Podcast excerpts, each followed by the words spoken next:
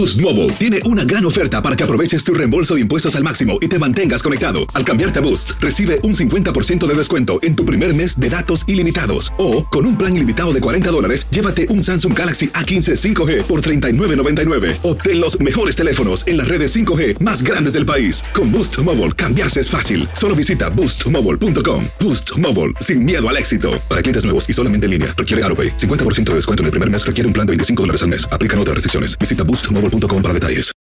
Enigma sin resolver es un podcast para mayores de edad. Algunos escuchas pueden encontrar el contenido del programa ofensivo. Recomendamos la discreción de la escucha, especialmente para menores de edad.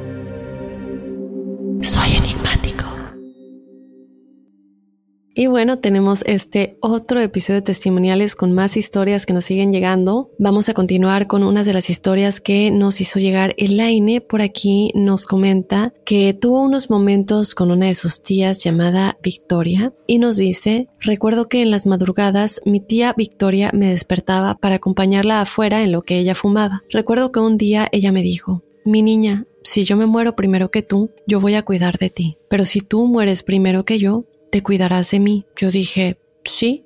Yo solo era una niña de cuatro o cinco años. Eso lo recuerdo entre sueños, pero lo recuerdo muy bien. En el año 1999, ella murió. Mis padres no querían que yo fuera al entierro porque pues yo era una niña, pero yo insistí en que quería ir ya que yo era muy cercana a mi tía. Ese mismo día del entierro, recuerdo que tenía que bañarme, pero no quería hacerlo sola, por el miedo. Yo era una niña de ocho años. Mi mamá me dijo, Báñate en el patio para yo poderte ver, y así no tengas miedo. La casa de mis padres era la única que estaba en esa calle en esos tiempos, y no había tantas casas alrededor. Al otro lado de casa de mis papás había un árbol de guamuchil, muy muy grande, donde mis hermanos y yo jugábamos. Ese día yo me estaba bañando en el patio. Al voltear al guamuchil, miré a alguien parado ahí. Yo me asusté mucho y le grité a mis papás, ellos salieron corriendo pensando que un hombre me estaba mirando mientras me bañaba. Buscamos por todos lados y no encontramos nada. Mis papás me dijeron que quizá yo miré mal, o eran tal vez las ramas del árbol, y yo había mirado mal. Quizás estaba muy triste por la muerte de mi tía. En el cuarto de mis hermanos y mío, solo había una cama king size, donde tres de ellos dormían en la cama y yo en un sillón cerca de la ventana. Un día escuché que alguien tocó la ventana. Yo me desperté y al asomarme miré a mi tía Victoria. Yo me puse muy feliz, ya que tenía muchas ganas de verla. Estaba tan hermosa, con su vestido blanco y en su cabeza una corona de flores. La saludé y me dijo, vengo por ti. Yo le dije que no, porque ella estaba muerta y yo no me quería morir. Ella me contestó que donde estaba estaba hermoso, que yo podía jugar y ser feliz por siempre. Yo le dije que no porque no quería dejar a mis papás. Ella estiró la mano y me dijo, vamos. Nos esperan. Yo asustada y llorando le dije que no. Ella me dijo, tú me lo prometiste. Me volvió a repetir, vamos, nos esperan. Llorando yo corrí al cuarto de mis papás. Ellos al escucharme llorar se despertaron y me preguntaron qué había pasado. Les conté lo que había pasado. Ellos me dijeron, solo fue un sueño, duérmete. Quizás ellos no me creyeron. A las próximas semanas, otra vez, pero esta vez solo la miré en mi ventana. Mi madre siempre ha sido muy fuerte y no le tiene miedo a nada había una foto de mi tía Victoria colgada en la pared de la casa. Mi tía descolgó la foto y empezó a gritarle que me dejara en paz, que yo solo era una niña y no tenía que llevarme con ella, que ella era mi madre y no se metiera con sus hijos, que nos dejara en paz, que ella se fuera a descansar. Después de eso nunca más la volví a ver o soñar con ella. Quizá no sea una historia de terror, pero para una niña de ocho años es lo peor que puede suceder. Pues sí, mi querida Laine, evidentemente, sobre todo porque ella ya no tendría por qué estar regresando, ¿no? En teoría, eh, a buscarte, pero creo que el mensaje que le dio tu mamá obviamente fue claro y conciso. Qué bueno que ya no te volvió a buscar. Eh, me parece muy extraño de todas maneras que esto haya sucedido precisamente porque eh, sabemos que nuestros seres queridos muchas veces regresan por nosotros cuando es nuestro momento de irnos, cuando están pues muchos enfermos ya cruzando, hemos hablado de esto, lo primero que se ve es a un ser querido nos lo han contado eh, muchos de nuestros invitados. Entonces, que ella venga de la nada a buscarte me parece muy extraño. Evidentemente ella tenía un lazo muy fuerte contigo, entonces a lo mejor esto podría haber influido Nos mandas otra historia y nos cuentas que en la colonia se decía que pasaba la carreta del diablo después de las 12 de la noche.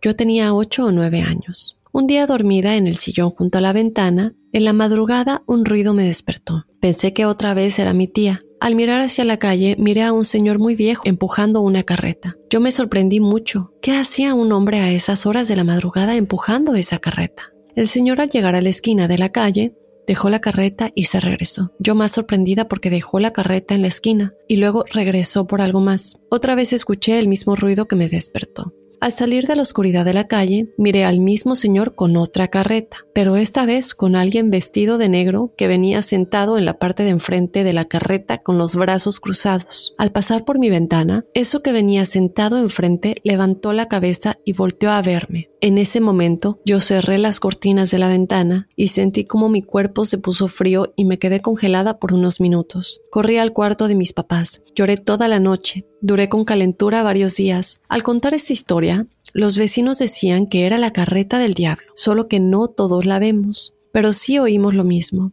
A los años la volví a escuchar, pero esta vez no me pude mover. No me pude levantar del sillón.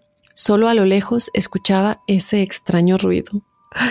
Ay, Elaine, qué miedo. Luego por aquí nos dices que compartías cuarto con tus hermanos y nos cuentas, pero era el momento de tener mi propio espacio. Mis padres se ocuparon un cuartito donde tenían cosas que no usaban, pero insistí tanto en tener mi propio cuarto que ellos me lo dieron. Solo cabía mi cama y un mueble pegado a la pared, donde tenía mis cosas personales, incluyendo un bote de café vacío donde yo guardaba mis accesorios para el pelo, broches, ligas y otros accesorios que hacían mucho ruido. Se oía como un sonajero. La segunda noche que dormí en ese cuarto, empecé a oír ruidos.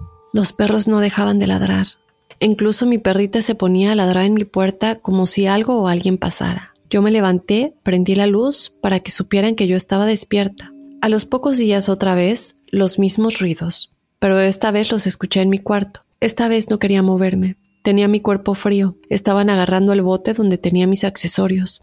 Se escuchaba el sonajero. Como pude, me moví y alguien o algo se escondió atrás de mi cama. Salí corriendo del cuarto, mis papás se despertaron y movieron mi cama y no había nada. Lo raro es que hoy los perros no ladraron. Yo ya no quería dormir en ese cuarto, pero mis papás me dijeron que yo quería cuarto y ese era el único que estaba disponible. Días después escuché que alguien abrió la puerta de la casa, pero ya era muy tarde. Pensé, ¿Será mi hermano que se está escapando? Los perros no ladraron, y cuando no ladran es porque es alguien que ellos conocen. Entonces pensé, sí, definitivamente es mi hermano. Pasaron unos minutos y escuché que alguien salía del baño. Ahora sí era mi hermano. Le hablé y le dije, ¿tú saliste a la calle? Me dijo, no, ¿que no escuchaste que estaba en el baño? Y le dije, ¿entonces quién salió? El baño no tenía puerta, solo era una cortina. Me asomé al cuarto de mis papás, al cuarto de mis hermanos y en ambos todo estaba normal. Ese día no dormí del miedo. Tuve que cambiar de cuarto con mi hermano porque yo tenía mucho miedo y no podía dormir más en ese cuarto. Nunca supimos o supe quién era o qué se metía a mi cuarto.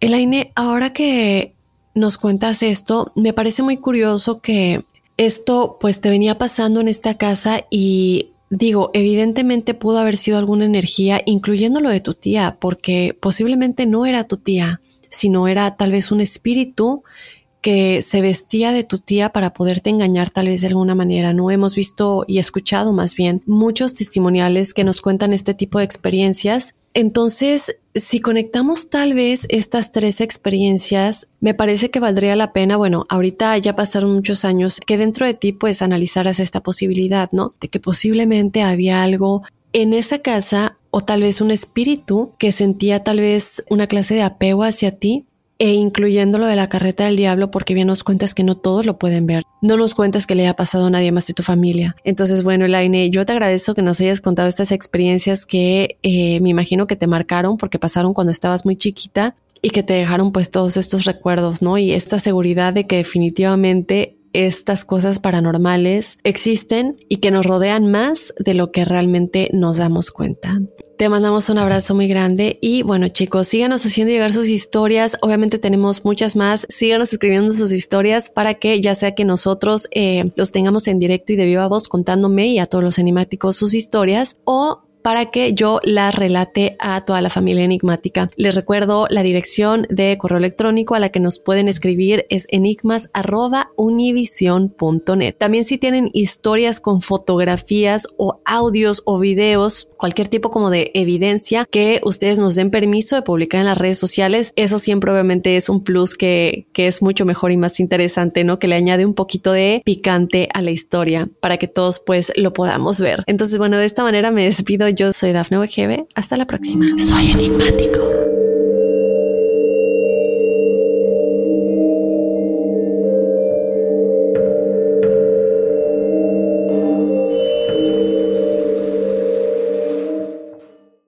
Boost Mobile tiene una gran oferta para que aproveches tu reembolso de impuestos al máximo y te mantengas conectado. Al cambiarte a Boost, recibe un 50% de descuento en tu primer mes de datos ilimitados. O, con un plan ilimitado de 40 dólares, llévate un Samsung Galaxy A15 5G por $39.99. Obtén los mejores teléfonos en las redes 5G más grandes del país. Con Boost Mobile, cambiarse es fácil. Solo visita boostmobile.com. Boost Mobile, sin miedo al éxito. Para clientes nuevos y solamente en línea, requiere AroPay. 50% de descuento en el primer mes requiere un plan de 25 dólares al mes. Aplican otras restricciones. Visita boostmobile.com para detalles.